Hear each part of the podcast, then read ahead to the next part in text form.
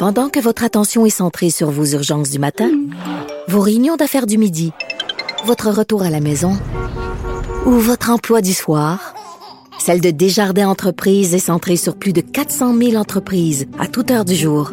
Grâce à notre connaissance des secteurs d'activité et à notre accompagnement spécialisé, nous aidons les entrepreneurs à relever chaque défi pour qu'ils puissent rester centrés sur ce qui compte, le développement de leur entreprise. Ici Ricardo. Et Émilie, marchand d'IGA. On a envie de vous inspirer à bien manger. À moins de 5 la portion. Suffit de repérer les produits valeurs sûres et de les cuisiner avec une de nos recettes. Les valeurs sûres, c'est bien pensé, hein? Bien sûr! Détails sur IGA.net. Cube Radio. Des opinions éclairantes qui font la différence. Cube Radio. En remplacement de Sophie Durocher. Vous écoutez Yasmine Abdel-Fadel. On apprend ce matin qu'une participante du fameux vol de Sunwing, qui se trouve à être une juriste, euh, elle a étudié en droit, est en processus de devenir avocate. Donc, euh, elle a payé sa cotisation au euh, barreau du Québec. On lui a confirmé qu'elle allait être inscrite dans le tableau de bord, le tableau de l'ordre. Et tout d'un coup, on apprend que le barreau lui met des bâtons dans les roues parce qu'on ne veut pas qu'elle soit, quel est le titre d'avocate et qu'elle puisse exercer, et puisse exercer comme telle. On sait déjà qu'elle a perdu son emploi à l'AMF suite euh, aux différentes vidéos qui ont circulé sur les réseaux sociaux. Mais moi, j'arrive pas à croire qu'on puisse faire payer à une jeune femme qui a commis une erreur, une erreur stupide. On sait très bien que c'est stupide ce qu'ils ont fait. Ça nous a tous choqués, on les a tous trouvés un peu nono. Mais c'est est-ce que c'est une raison pour ne pas permettre à une jeune fille qui a réussi à se faire accepter au barreau, à faire ses études en droit, à passer son examen du barreau, à payer sa cotisation, à avoir fait ses stages, à lui faire payer comme à lui faire payer pour son erreur toutes ces années de sacrifices, d'études et de dons de soi pour pouvoir pratiquer le, la profession qui la passionne. Moi, je trouve que ça va beaucoup trop loin. Le barreau ne doit pas se comporter comme un, juge de la moralité, des bonnes mœurs, de ce qu'il faut faire ou il ne faut pas faire.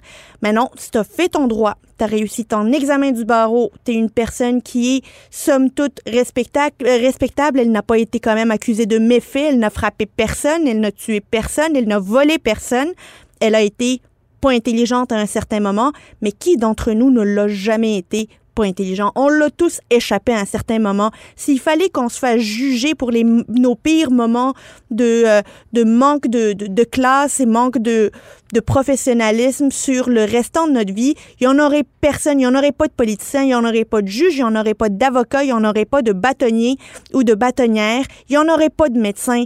Alors, vouloir pousser cette fille à aller trouver une autre carrière parce qu'il y a eu un 15 secondes publié sur Instagram où elle s'amusait avec une de ses amies se croyant à l'abri des regards, c'est injuste et que le barreau du Québec puisse être injuste alors qu'il est supposé défendre la justice, ça met hors de moi. À Radio, vous écoutez Abdel-Fadel. Donc, bonne nouvelle dans le domaine de la santé. Un rapport publié vendredi, il révèle que les nombres d'erreurs médicales survenues dans le réseau de la santé au Québec a connu une baisse de 10% l'an dernier par rapport à l'année précédente.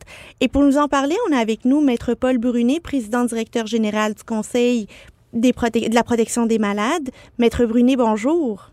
Bonjour. Alors, les erreurs médicales sont en baisse. À quoi vous attribuez ça? Écoutez, euh, certains avocats en pratique, euh, Maître Ménard, moi-même, avons toujours euh, pensé que ces chiffres-là, bien qu'intéressants, ne constituent pas nécessairement l'ensemble de tous les faits, de tous les incidents et accidents, parce que l'administration, pour toutes sortes de raisons, parfois bonnes, parfois moins bonnes, euh, ne les colligeait pas toutes.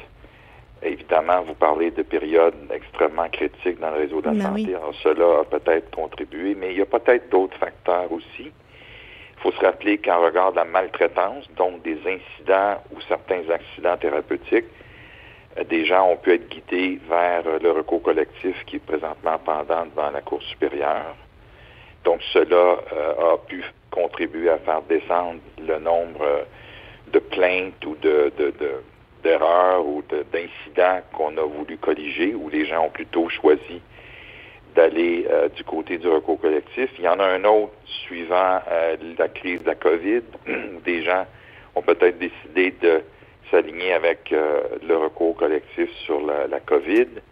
Alors, il y a plusieurs éléments qui ont pu contribuer à faire descendre. Je ne dis pas qu'il n'y a pas eu une baisse effective, mais évidemment, on prend toujours ces chiffres-là avec, euh, avec euh, une certaine... Des pincettes, quelques bémols, mais Maître Brunet, est-ce qu'on fait une corrélation que ce soit avec des, euh, des recours euh, ju judiciaires ou avec notamment des plaintes potentielles au Collège des médecins pour voir si on peut voir une tendance réelle ou est-ce que finalement ce sont des chiffres qu'on peut pas vraiment prendre au sérieux compte tenu des circonstances, qu'elles soient pandémiques ou, euh, ou conjoncturelles euh, à cause de différents, euh, différents aspects? Est-ce qu'on fait cette corrélation-là? Bien, on pourrait. Est-ce que est-ce qu'il y a eu des plaintes moins nombreuses au Collège des médecins? Beaucoup de gens critiquent le syndic ou en tout cas la procédure de plainte qui prend un temps fou. Nous, on recommande souvent d'aller plutôt devant la Cour des petites créances pour porter leur, leur grief, leur doléance, et enfin d'être entendu pour pas que ça prenne 3-4 ans et que la plainte n'aboutisse jamais. Alors, on, on offre différentes alternatives aux gens. Est-ce que cela a pu contribuer? Par contre, rappelons-le, puis je pense que vous, vous avez dit quelque chose d'extrêmement important. Les erreurs, les incidents, les accidents doivent être rapportés. Alors qu'on porte plainte ou non, en principe, l'administration devrait et doit le faire. Ce sont les péquistes en 2001 qui ont, instauré cette obligation de, de rapporter et les libéraux en 2008 ont obligé les administrations à aller publier ces incidents et accidents rapportés. Alors, il y a quand même un chemin qui a été fait et les chiffres sont intéressants, mais euh, on les prend toujours là, avec une certaine, euh, une certaine euh, prudence. Et, Maître Brunet, quand on dit erreur médicale, ça veut dire quoi concrètement, du moins grave au plus grave? Puis on, oui. on est capable de penser au plus grave, évidemment, c'est le décès, mais ça commence à partir de quel palier qu'on considère que c'est une erreur médicale qui mérite d'avoir une inscription? Bon, encore là, vous soulignez un point important. Parce que pour, pour qu'il y ait un incident et un accident au sens où le ministère l'entend, il faut que le geste ou l'omission ait été évitable.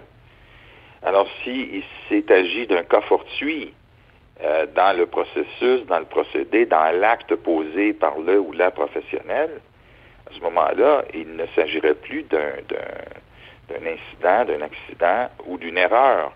Et encore là, il y a toute une jurisprudence sur qu'est-ce que constitue une erreur euh, médicale. Je ne voudrais pas m'embarquer là-dedans, c'est pas non. ma spécialité. Mais il y a toute une panoplie de différents éléments à, à considérer. Mais il y a quand même un pas de fait. Tu sais. Avant 2001, là, on ne savait pas qu'il y avait des accidents, des incidents. À part quand les médias ou nous-mêmes les dénoncions. Maintenant, on a quand même des chiffres. On a quand même des éléments sur lesquels, tu sais, c'est toujours la, alors, qu'est-ce qui constitue le plus souvent, encore une fois, les, erreurs et les incidents? C'est des chutes, des gens qui n'ont pas été surveillés ou accompagnés assez prudemment.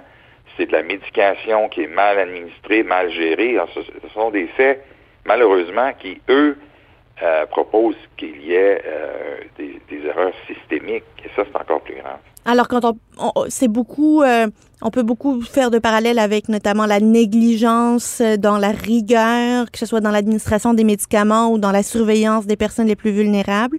Euh, mais une erreur médicale, on voit aussi beaucoup, puis c'est peut-être mon, petit côté hollywoodien qui regarde un petit peu trop la télé, qui se dit, on voit aussi beaucoup de euh, euh, des ententes hors cours qui sont faites entre différents établissements ou même des médecins avec des personnes qui ont été euh, victimes de ces erreurs médicales. Est-ce que ça, c'est enregistré quelque part? Est-ce qu'on prend en ligne de compte ces, ententes-là hors cours? Ben voici, normalement, comme je disais tantôt, un incident ou un accident évitable devrait être colligé dans un rapport et dans les chiffres que nous soumet maintenant le ministère. Alors, est-ce qu'il y a eu à la base et à l'origine d'un règlement hors cours pour une poursuite qui a été entreprise, est-ce qu'il y a eu un tel, un tel rapport, une telle collection d'informations sur les incidents et accidents? Parce que vous pouvez prendre un recours qu'il y ait eu incident ou accident rapporté ou non, on s'entend? Voilà. Mais je ne suis pas certain que chaque règlement hors cours correspondent à l'origine à un incident ou accident euh, rapporté, colligé, comme c'est euh, pourtant l'obligation des, des, administrations hospitalières de le faire. Et d'ailleurs, euh, dans l'erreur médicale, sur qui tombe une potentielle responsabilité? Est-ce que c'est l'établissement? Est-ce que c'est le professionnel mis en cause? Euh, Est-ce que c'est un mélange des deux? Oui, là, vous commencez à gratter le bobo, comme on dit. Voici, ce sont les tribunaux qui décident s'il y a eu erreur médicale, à moins qu'il y ait une admission de responsabilité, mais ça, depuis que je suis porte-parole, euh, depuis près de 25 ans au Conseil pour la protection des malades, j'ai rarement vu euh, des médecins admettre leur erreur. Mais cela dit, qu'est-ce qui constitue une erreur? Ben, on, peut dire grossièrement et généralement, sans entrer dans le débat, que ce serait un geste ou une émission qui serait posée en contravention des règles de l'art et des obligations déontologiques ou réglementaires dans une procédure donnée en regard d'un soin ou d'un service qui est euh, prévu et encadré là, par une loi, un règlement ou, euh, ou un protocole. Donc, euh, c'est tout et c'est précis sans être précis. Ça peut, ça peut impliquer tout le monde et personne à la fois. Mais, vous savez, ce qui, ce qui est intéressant, et de plus en plus, je recommande ça aux patients qui sont victimes de, de- mauvais gestes, d'aller aux petites créances. Hein? Vous arrivez aux petites créances, vous dites, moi j'ai été maltraité, j'ai souffert, j'ai été admis comme un chien dans un jeu de quilles, le médecin m'a envoyé promener, euh, l'infirmière n'a pas voulu me donner les, médicaments qui m'étaient pourtant prescrits. Tout ce que je viens de raconter, ça n'a pas besoin d'expertise médicale. Et c'est là où souvent où on prend le patient et là où il se décourage de poursuivre, c'est que ça coûte une fortune de faire une contre-expertise. Mais si vous dites que vous avez été maltraité, qu'on ne s'est pas occupé de vous, qu'on vous a traité comme un chien dans un jeu de quilles, ça, là, c'est d'un débat d'égal à égal Oui. devant la Cour des créances. Mais ça, avec 15 000 euh, euh, de maximum de euh, aux petites créances, faut pas y aller là si on vous a coupé la mauvaise jambe quand vous deviez vous faire amputer là, tu sais. Vous avez raison. C'est pour ça que depuis longtemps, on a, on a réclamé qu'il y ait un no fault, Comme dans l'assurance automobile. Quand il arrive un problème à l'hôpital ou dans un CHSLD, vous êtes victime d'un accident parce que vous avez subi des dommages, vous devriez pouvoir être indemnisé parce que vous et moi et la majorité d'entre nous n'avons plus les moyens de poursuivre les médecins, ceux-ci étant protégés par de très grands bureaux d'avocats et de très bons assureurs où on finit par euh, dépenser plus d'argent que l'indemnité qu'on souhaitait obtenir. Grosso modo, les plaintes euh, au collège de médecins prend combien de temps à voir la lumière au bout du tunnel pour l'expression que personne ne veut euh, utiliser depuis quelques mois? Écoutez, j'ai en tête euh, un délai d'environ deux ans parfois. Alors, c'est extrêmement long. Et j'ai déjà tiré l'oreille des gens au collège pour dire votre système de plainte est, un leurre parce que les Anglais disent justice delayed, justice denied. Si la justice prend trop de temps, c'est en soi une injustice.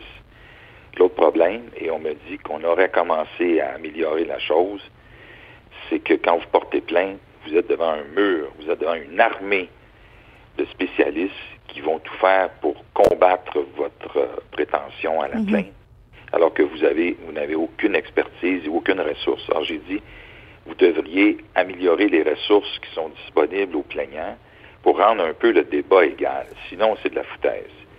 Bon, ce qu'on a dit qu'on avait fait, c'est que désormais, imaginez-vous, on a fait un grand pas, il y aura au moins quelqu'un au syndic qui va parler aux plaignants. Ah, ben c'est c'est- un bon début. c'est un début. Alors, je présume que dans 10 ou 20 ans, on va commencer à parler de ressources.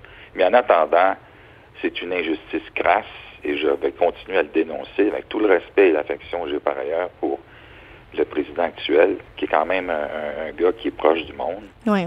que euh, on n'améliorera pas les plaintes. Et le goût des gens de porter plainte. Moi, quand je leur dis, vous pouvez porter plainte, ou on peut écrire une mise en demeure pour vous, après quoi vous irez aux petites créances dans, dans un mois. Oui, ben on rappelle que dans tous les ordres professionnels, un citoyen peut loger une plainte privée. Maître Paul Brunet, euh, président directeur général du Conseil de la protection des malades, merci beaucoup pour, euh, pour ces informations. C'était très éclairant. Merci à vous. Pendant que votre attention est centrée sur vos urgences du matin, vos réunions d'affaires du midi, votre retour à la maison ou votre emploi du soir, Celle de Desjardins Entreprises est centrée sur plus de 400 000 entreprises à toute heure du jour. Grâce à notre connaissance des secteurs d'activité et à notre accompagnement spécialisé, nous aidons les entrepreneurs à relever chaque défi pour qu'ils puissent rester centrés sur ce qui compte, le développement de leur entreprise. Ici Ricardo. Et Émilie, marchand d'IGA. On a envie de vous inspirer à bien manger. À moins de 5 la portion. Suffit de repérer les produits valeurs sûres et de les cuisiner avec une de nos recettes. Les valeurs sûres, c'est bien pensé, hein? Bien sûr! Détails sur IGA.net. Vous vous demandez si les plantes ressentent de la douleur? Ou encore, comment est-ce que les daltoniens voient le monde? Le balado en 5 minutes est pour vous. Explorez la science, l'actualité et l'histoire en un temps record. La Feu, en collaboration avec le gouvernement du Québec, est fière de propulser la série Balado en 5 minutes. Ne laissez pas les questions sans réponse plus longtemps. En 5 minutes, disponible sur l'application et le site cubradio.ca. Sophie Durocher. Est en vacances. À l'animation, Yasmine Abdel-Fadel. Cube Radio. Les rencontres de l'heure. Chaque heure, une nouvelle rencontre. Nouvelle rencontre. Les rencontres de l'heure. À la fin de chaque rencontre, soyez assurés que le vainqueur, ce sera vous. Cube Radio. Une radio pas comme les autres. Bonjour Marie-Claude. Bonjour Yasmine. Yasmine, j'ai un ton enjoué, mais finalement, je trouve que le sujet dont je veux te parler n'est pas si enjoué que ça. Euh, c'est l'inflation. Hein, on a remarqué dans tous les médias en parlent, tant au niveau électronique qu'à l'écrit. Je veux dire, si on en parle autant, c'est parce que c'est une préoccupation majeure dans l'ensemble de la population. Ça touche tout le monde. Hey, moi, je j'en reviens pas. C'est juste le prix de l'essence a augmenté de 30% depuis un an.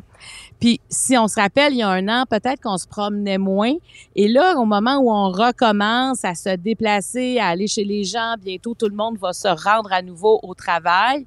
En fait, dans la plupart des cas, ben là, on met de plus en plus d'essence et ça commence à faire mal au budget quand on voit une augmentation aussi importante. Mais l'épicerie. Euh, moi, j'ai fait une émission, euh, Marie-Claude, mon émission Marie-Claude, c'est toujours, c'est toujours drôle d'avoir une émission qui porte son nom. J'ai l'impression de parler de moi-même à troisième personne.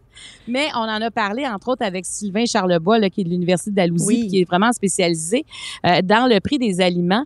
Et, tu sais, je veux dire, c'est du jamais vu, une augmentation aussi rapide, aussi importante. Tu sais, juste quand on pense, par exemple, au prix du bœuf, ça a augmenté de 13% La margarine, je ne sais pas pourquoi ça a augmenté autant, sûrement ce qu'ils ont besoin pour la faire, mais 16,5% Ça pour dire que, tu sais, pour, le, pour, pour ton, un budget, là, quand l'épicerie augmente, quand l'essence augmente, quand le coût du, de, de, de, de s'héberger augmente. Il explose pas euh, mal vite.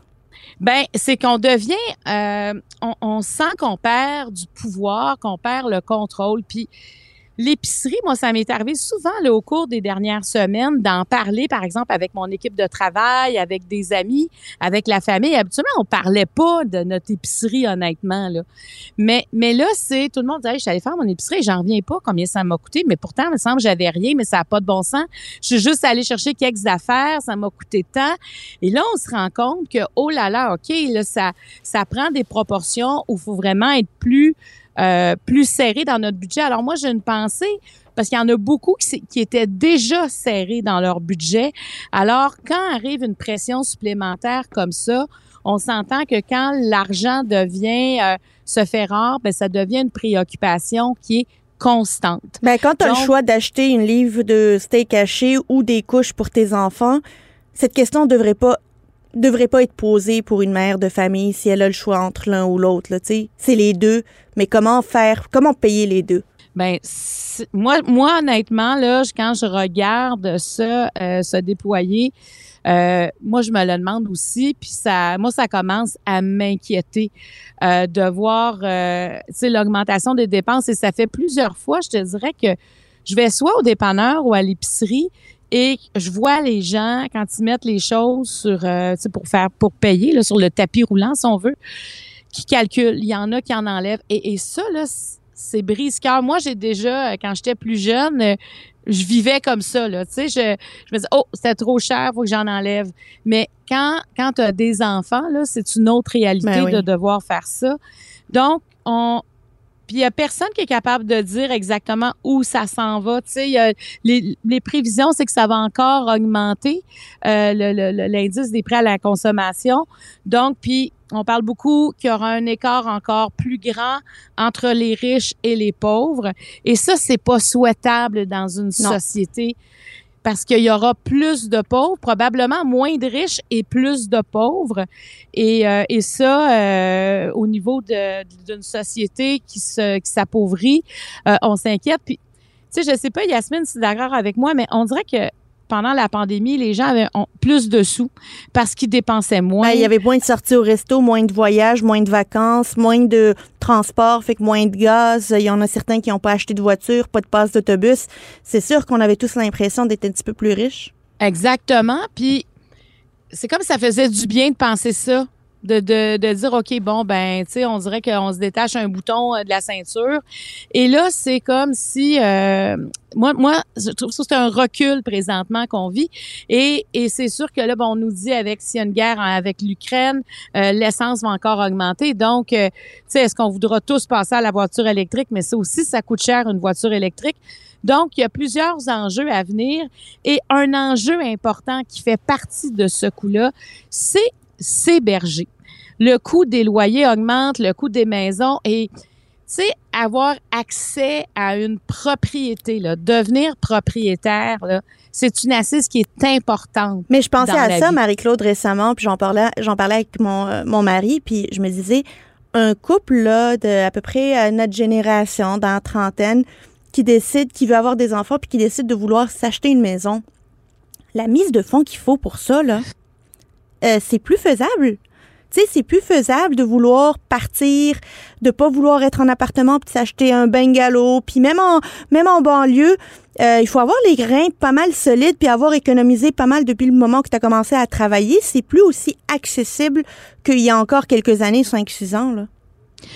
Et, c'est ça qui est grave. Tu sais, quand tu travailles à temps plein, quand tu réussis à te mettre des sous de côté, puis même avec ça, tu y arrives pas. Puis en plus, dans la région, dans la grande région de Montréal, puis je dirais dans la très, très grande région de Montréal, il y a vraiment une surenchère quand vient le moment d'acheter une maison. Donc, on l'achète au-delà de la valeur réelle. Donc, déjà, c'est s'appauvrir, ça aussi, Ben oui. de payer trop cher un bien. Euh, il y a un léger, euh, il y a un sondage léger marketing qui disait que 58 des gens sont préoccupés soit par leur loyer ou par, par leur hypothèque. Écoute, c'est tellement la base, s'héberger, manger, se déplacer. On parle pas ici de divertissement, de vacances, de, tu sais, de, de choses qu'on peut, qu'on a de besoin. Oui, on est pas mal à la base de la pyramide de Maslow, là, des besoins. Là, Tu sais, on est euh, Oui. À base. Et c'est ces trois-là qui sont attaqués de front.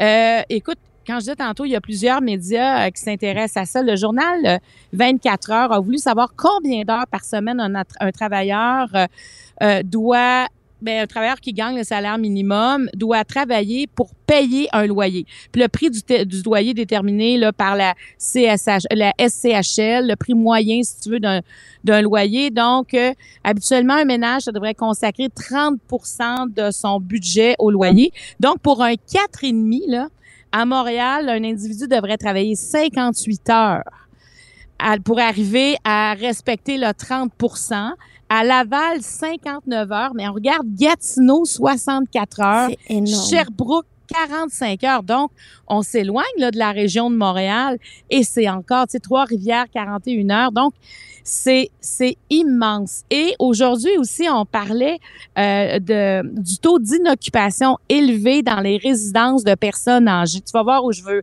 je veux en venir avec ça parce que les coûts de construction sont élevés, les coûts les coûts des terrains aussi, ce qui fait que le, le coût de location des lieux est beaucoup plus dispendieux que qu'on a l'habitude et ça fait qu'il y a bien moins de personnes âgées qui ont les moyens Ben d'aller oui. habiter dans ces tours-là.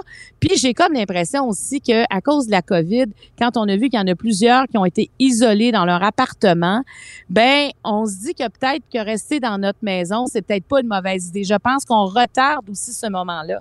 Mais au moment où aussi on parle du soutien à domicile pour les personnes âgées, moi je me demande Yasmine, si on devrait pas mettre de l'avant le tout ce qui est bigénérationnel, ça existe déjà, mais c'est pas toutes les municipalités qui l'encouragent. Est-ce qu'il devrait pas avoir un moyen d'encourager ça? Parce que moi, tu vois, je trouve que la, la solution dans le bigénérationnel, c'est que tu peux, comme par exemple, personne âgée qui veut peut-être s'acheter autre chose de plus petit, peut-être aider tes enfants aussi. Ben oui. à- parce que c'est, il faut qu'on trouve des solutions pour avoir accès à la propriété. Puis c'est le meilleur moyen de, f- de, de favoriser le maintien à domicile. Tu sais, quand t'es pas tout seul chez vous, dans la vieille maison dans laquelle tu as été toute ta vie, mais que tu es plus proche de tes enfants, de tes petits-enfants, puis tout en ayant ton indépendance, puis eux la leur, et comment et continuer à y avoir des liens, euh, des liens favorisant le maintien à domicile, des liens sociaux, des liens sécuritaires pour assurer la sécurité des aînés. Ben moi, je, je, ne comprends pas qu'on n'ait pas plus de mesures incitatives à aller vers ce genre de, c'est un style de vie. C'est vraiment un style de vie. Et quand on voit toute la misère, tu sais, moi j'ai, nous on a trois enfants là ici, euh, j'ai trois enfants, 19, 22, 25 ans. Et quand je les écoute parler, les enfants, ils sont déjà préoccupés, surtout celles de 25 ans entre autres par l'accès à la propriété, oui. même par le coût de son loyer. Tu sais, mais mes enfants, il y en a deux qui sont en appartement. Écoute, là, on s'entend-tu que par rapport à moi qui est en appartement il y a des années, ce que ça prend sur leur budget, c'est démesuré. Alors, comment tu veux te mettre de l'argent de côté? Donc, des fois, je me dis, admettons que moi, je vends toutes mes affaires, puis qu'on se dit, on met ça ensemble, on, combien que vous avez chacun? On se fait un pote et à partir de ça, on essaie de, de faire vraiment un achat regroupé pour arriver à satisfaire tout le monde et surtout leur bâtir un capital pour s'ils veulent avoir des enfants ou peu importe. Mais je pense que, écoute, il n'y a pas 56 000 solutions quand on regarde tout ce qui augmente. Puis en plus, on n'est pas non plus dans une période où il n'y a pas d'emploi. Là, il y a de l'emploi. Pénurie de main-d'œuvre. Il y a une malgré la pénurie de main d'œuvre, on n'arrive pas à faire des salaires qui font qui vont nous faire oublier cette augmentation là du coût de la vie. Mais Marie-Claude, ne c'est-tu les salaires le problème ou l'inflation, puis la surenchère, puis la bulle immobilière? Euh, parce que là, on est comme, euh, euh, tu sais, à chercher la poule, c'est la poule ou l'œuf? C'est quoi qui a commencé? C'est sur quoi il faut taper en premier? Contrôler la hausse des coûts de, la- de tant des loyers que des hypothèques, que des maisons? Ou euh, améliorer les salaires? Ben, c'est c'est- parce que tu sais là on a on a on pourrait avoir complètement le plein emploi présentement là quand Oui. on voit toutes les bon bon est-ce qu'on a toutes les bonnes personnes pour les emplois? Tu sais c'est ça aussi c'est qu'il y a des emplois il y a des personnes qui cherchent un emploi mais ça veut pas dire que tout le monde va va trouver sa case là-dedans est-ce qu'on pourrait augmenter le salaire minimum? C'est sûr que ça c'est un c'est une discussion qui a toujours lieu et il y a toujours des analyses à dire si on augmente le salaire minimum est-ce que les entreprises vont être capables de suivre? Tu sais, est-ce que des Oui. entreprises vont fermer parce que le coût de ou encore est-ce que les prix vont augmenter? Il y a quelqu'un qui va payer à quelque part cette augmentation là je dis pas que je suis pour je suis contre mais il y a quand même toute une réflexion parce que ça change une si c'est un changement qui est structurel à ce moment-là et ce n'est pas une- qu'une conjoncture économique Euh, mais la conjoncture économique euh, écoute moi quand justement je parlais à Sylvain euh, Charlebois de l'université d'Alousie qui disait oui mais tu sais euh, les inondations dans tel pays ont un impact sur le prix du blé tel tremblement de terre a un impact sur... Et là, on voit l'importance de la mondialisation Ah, des marchés et on voit que le réchauffement de la planète avec tous les désastres écologiques qui se passent un peu partout a un impact sur le coût, entre autres, des céréales. Et sais, notre alimentation, a- plusieurs aliments sont basés là-dessus, donc ça augmente. La viande, est-ce que est-ce qu'on pourrait décider de manger moins de viande? En même temps, c'est une industrie qu'on a ici, l'industrie euh, agroalimentaire. Exportatrice, exportatrice notamment de viande porcine, de viande de bœuf. Tout comme on exporte beaucoup de blé, euh, le Canada est considéré comme étant le grenier mondial du blé. Euh, Est-ce qu'on veut se permettre de diminuer nos exportations? Ça aura un impact sur notre économie? Ben exactement. C'est pour ça quand on regarde ça là, tout est interrelié. Donc c'est difficile de savoir sur quoi on a un levier. Moi, je pense qu'en consommateur, on a un levier sur. C'est presque le, le choix qu'on a à faire, c'est presque prendre, par exemple, par rapport à l'alimentation, prendre plus de temps pour mieux préparer euh, nos épiceries, tu sais, cuisiner davantage, acheter, à- magasiner dans les diverses épiceries. Il y a les coupons, il y a des sites aussi qui existent pour, euh, tu sais, quand les épiceries, il y a des choses qui vont être Oui, pour comparer. et- Oui, il y a des sites où on peut aller aller voir euh, qu'est-ce qui. Écoute, si je les trouve, on pourra peut-être les mettre sur le, le site de Cube. J'en, j'en avais trois là, à l'émission, on en a parlé de trois. Puis, tu sais, justement, de, de savoir, euh, euh, bon, si, si tu viens dans l'épicerie, tu donnes ton périmètre, puis on va t'avertir que si, si tu viens dans les deux heures, tu peux en réserver.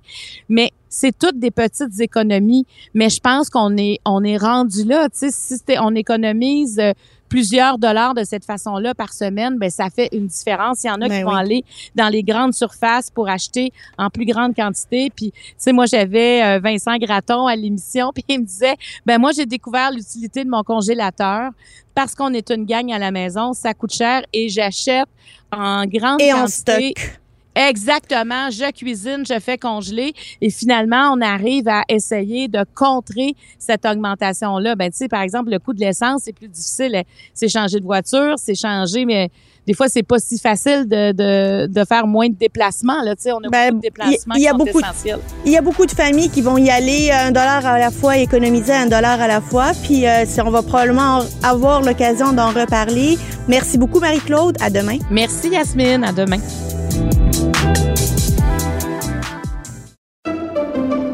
Pendant que votre attention est centrée sur cette voix qui vous parle ici, ou encore là, tout près ici, très loin là-bas, Celle de Desjardins Entreprises est centrée sur plus de 400 000 entreprises partout autour de vous. Depuis plus de 120 ans, nos équipes dédiées accompagnent les entrepreneurs d'ici à chaque étape pour qu'ils puissent rester centrés sur ce qui compte, la croissance de leur entreprise.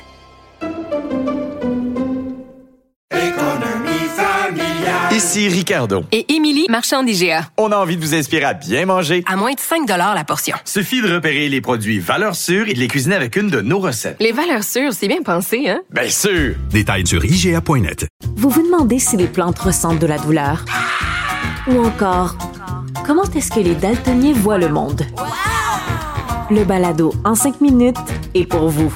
Explorez la science, l'actualité et l'histoire en un temps record. La Feu, en collaboration avec le gouvernement du Québec, est fière de propulser la série Balado en cinq minutes. Ne laissez pas les questions sans réponse plus longtemps. En cinq minutes, disponible sur l'application et le site cubradio.ca. À Cube Radio, vous écoutez. La Pour la dignité des aînés a annoncé hier la tenue des États généraux sur les conditions de vie des aînés. On a vu que on a de quoi discuter, puis on a de quoi débattre parce que ce qu'on a vu durant la pandémie avait clairement pas d'allure. Ça va avoir lieu en mai prochain. Et pour nous en parler, on a avec nous Madame Lise Lapointe, porte-parole de la Coalition pour la dignité des aînés et présidente de l'Association des retraités et retraités de l'éducation et autres services publics du Québec. Madame Lapointe, bonjour. Oui, bonjour. Alors, vous dénoncez l'infantilisation du gouvernement Legault à l'égard des aînés. Qu'est-ce que vous voulez dire par là concrètement? Pouvez-vous nous donner des exemples? Oui, je vais euh, d'abord euh, vous dire qu'effectivement, oui, on s'est senti infantilisé. Euh, vous vous rappellerez au début de la pandémie les nombreuses consignes qui y étaient émises par le gouvernement, les faits que les personnes âgées euh, ne devaient plus euh, sortir, devaient être confinées de façon à éviter euh, d'attraper le fameux virus qui est en circulation.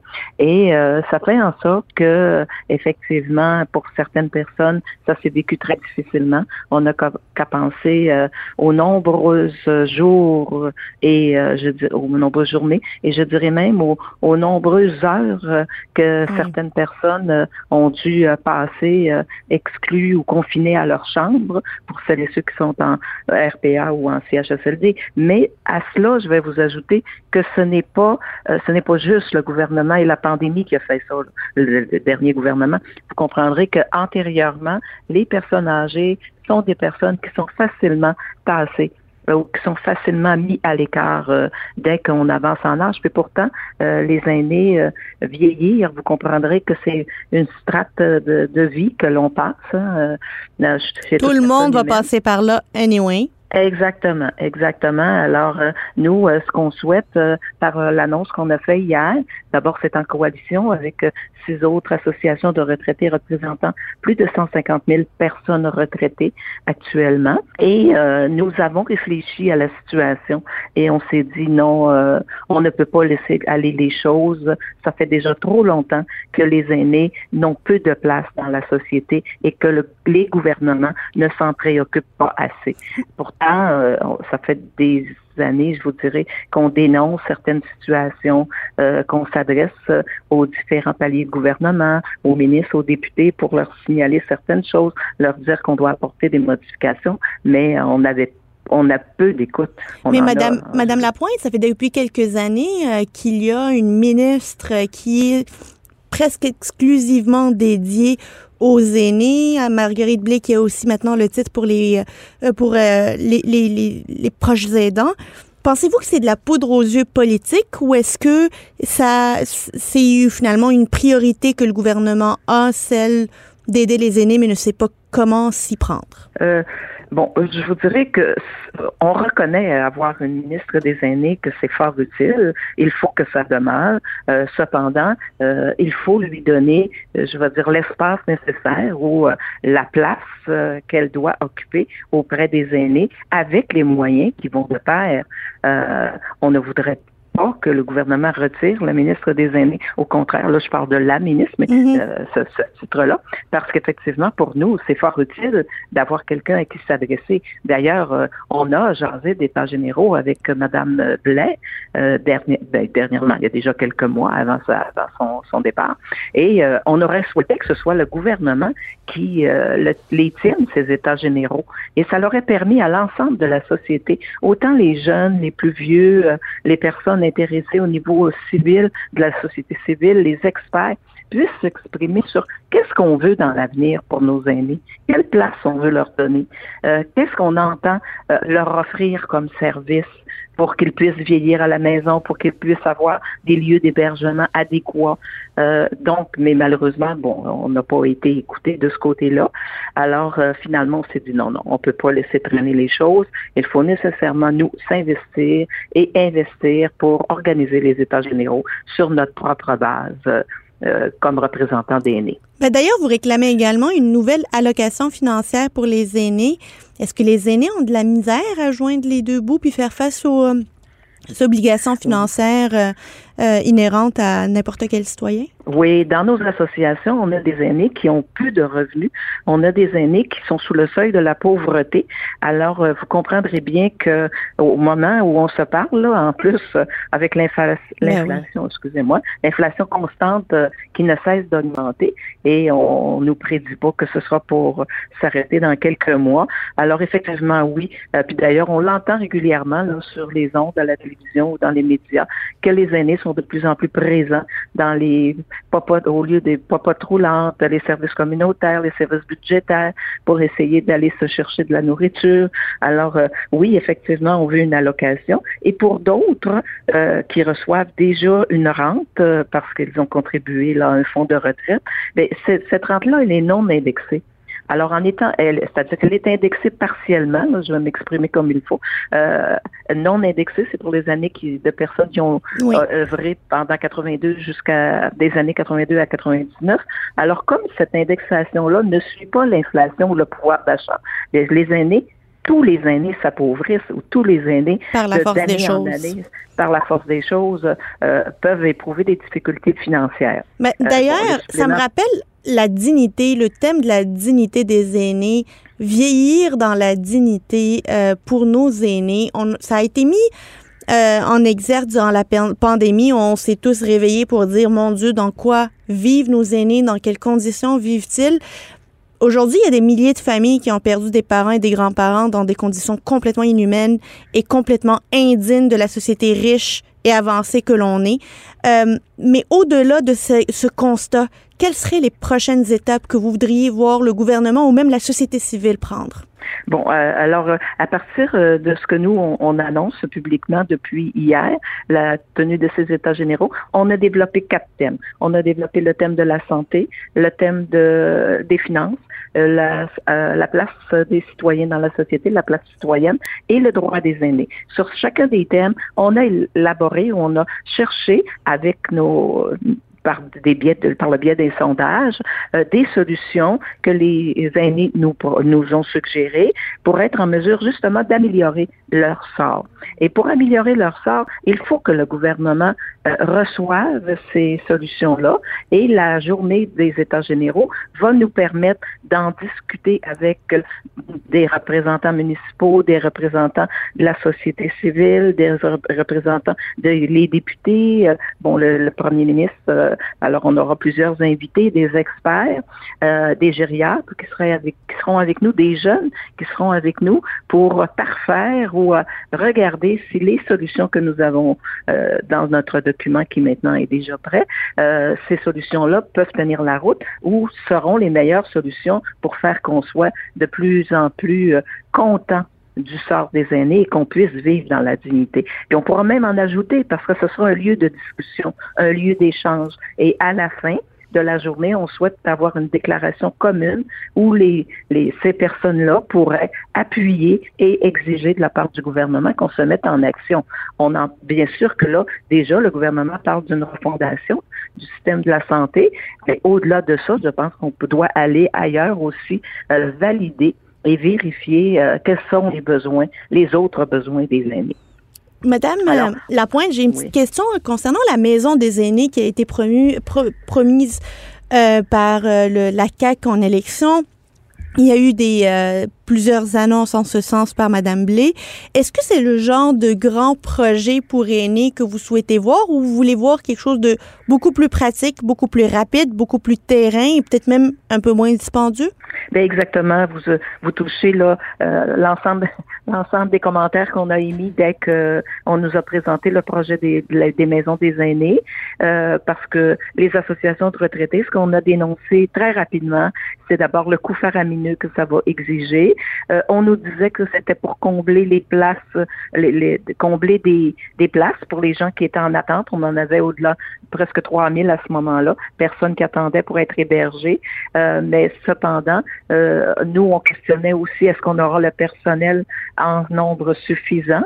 Euh, est-ce que c'est ce serait pas mieux peut-être d'investir dans des lieux qui existent déjà, qu'on pourrait rafraîchir, moderniser, mhm. alors euh, que là, euh, puis déjà on est en dépassement de coûts, hein, c'est ce qu'on a entendu, là, parce qu'il y a plusieurs maisons qui sont en construction. Alors je peux vous dire là, que les, nous, comme représentants de la, moi comme représentante et avec mes collègues de la coalition, euh, on était favorable à ces maisons des aînés. C'est peut-être un beau projet, mais en plus là, une fois qu'on a dépassé les coûts, bon, la facture est énorme et qu'est-ce que ça va coûter aussi aux personnes et qui sera choisi pour aller dans ces lieux supposément euh, enjolivés euh, de, de, de, de meilleures dimensions. Bon, euh, vous comprendrez qu'on a encore plein de questions sur lesquelles on n'a pas de réponse. On va attendre de voir, mais déjà, on sait que pertinemment, là, pour certaines informations qu'on a eues, c'est qu'on va fermer des établissements, des CHSLD qui étaient plutôt désuets pour euh, euh, combler des places dans ces nouvelles maisons.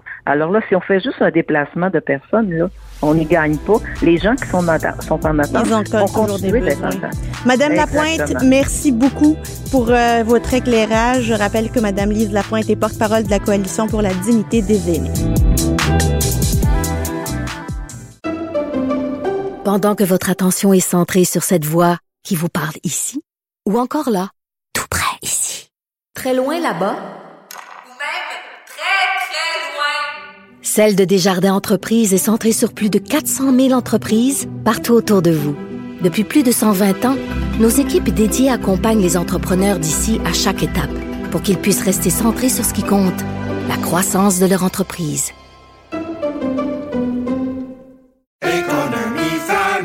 Ici Ricardo. Et Émilie, marchand d'IGA. On a envie de vous inspirer à bien manger. À moins de 5 la portion. Suffit de repérer les produits valeurs sûres et de les cuisiner avec une de nos recettes. Les valeurs sûres, c'est bien pensé, hein? Bien sûr! Détails sur IGA.net. Vous vous demandez si les plantes ressentent de la douleur?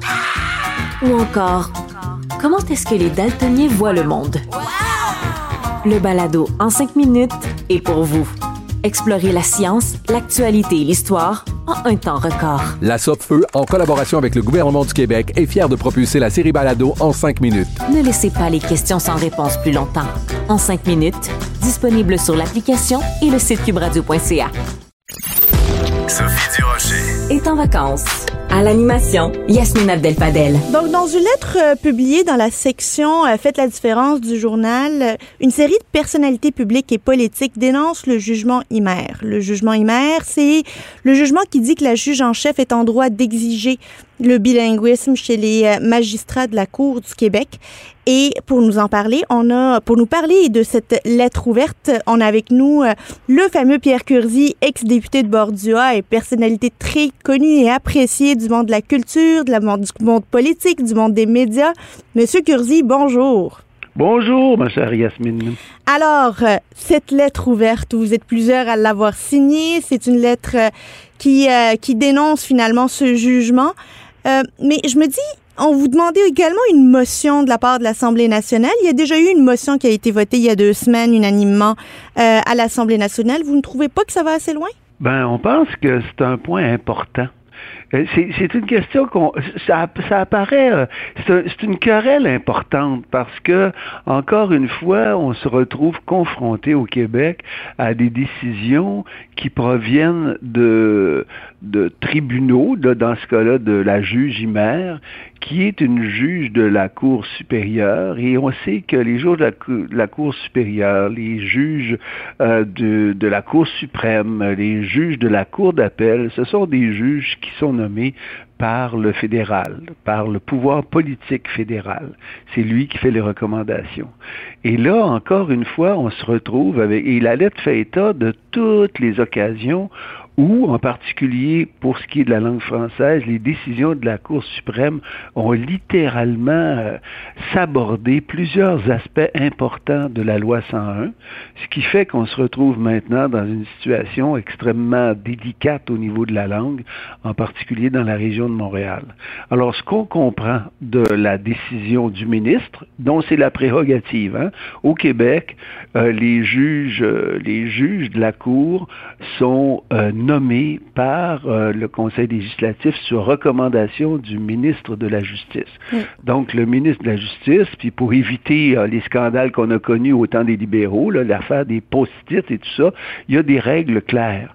Il y a un comité de sélection qui doit retenir trois candidatures et pour euh, être candidat pour devenir juge, il y a un certain nombre de, de nécessités, c'est-à-dire avoir de l'expérience, avoir les compétences et tout ça, des choses normales.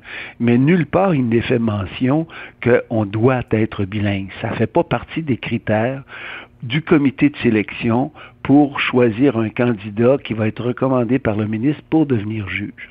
Alors ça, c'est le contexte.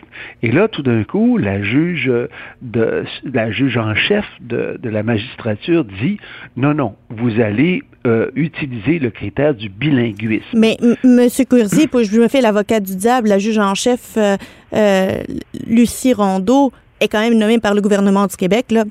C'est pas le fédéral qui la nomme, puis c'est elle qui demandait cette exigence-là. Oui, c'est elle qui demande ça, puis on est tous d'accord sur le fait qu'il faut faire une distinction très, très nette entre le pouvoir politique et le pouvoir judiciaire. Elle demande ça, puis on peut comprendre pourquoi elle demande ça. La juge en chef dit, ben tous les juges doivent être bilingues parce que y a, euh, on doit, on, a le droit de demander un procès euh, soit en français, soit en anglais. Donc, ce qu'on comprend, c'est qu'elle, pour faciliter son travail de répartir euh, où vont aller les juges, puis pour pas perdre de temps, pour être efficace, elle dit, ben là, tous les juges vont être, vont être bilingues le gouvernement, le ministre de la Justice dit attention, là, on ne peut pas faire au Québec qui cherche justement à ce que la langue française soit la langue du Québec dans tous les domaines. On ne peut pas imposer que quelqu'un, euh, un francophone unilingue, ne puisse pas devenir juge parce que il n'est pas, il ne connaît pas l'anglais. Vous, voyez le, contexte. On, comprend les deux points de vue.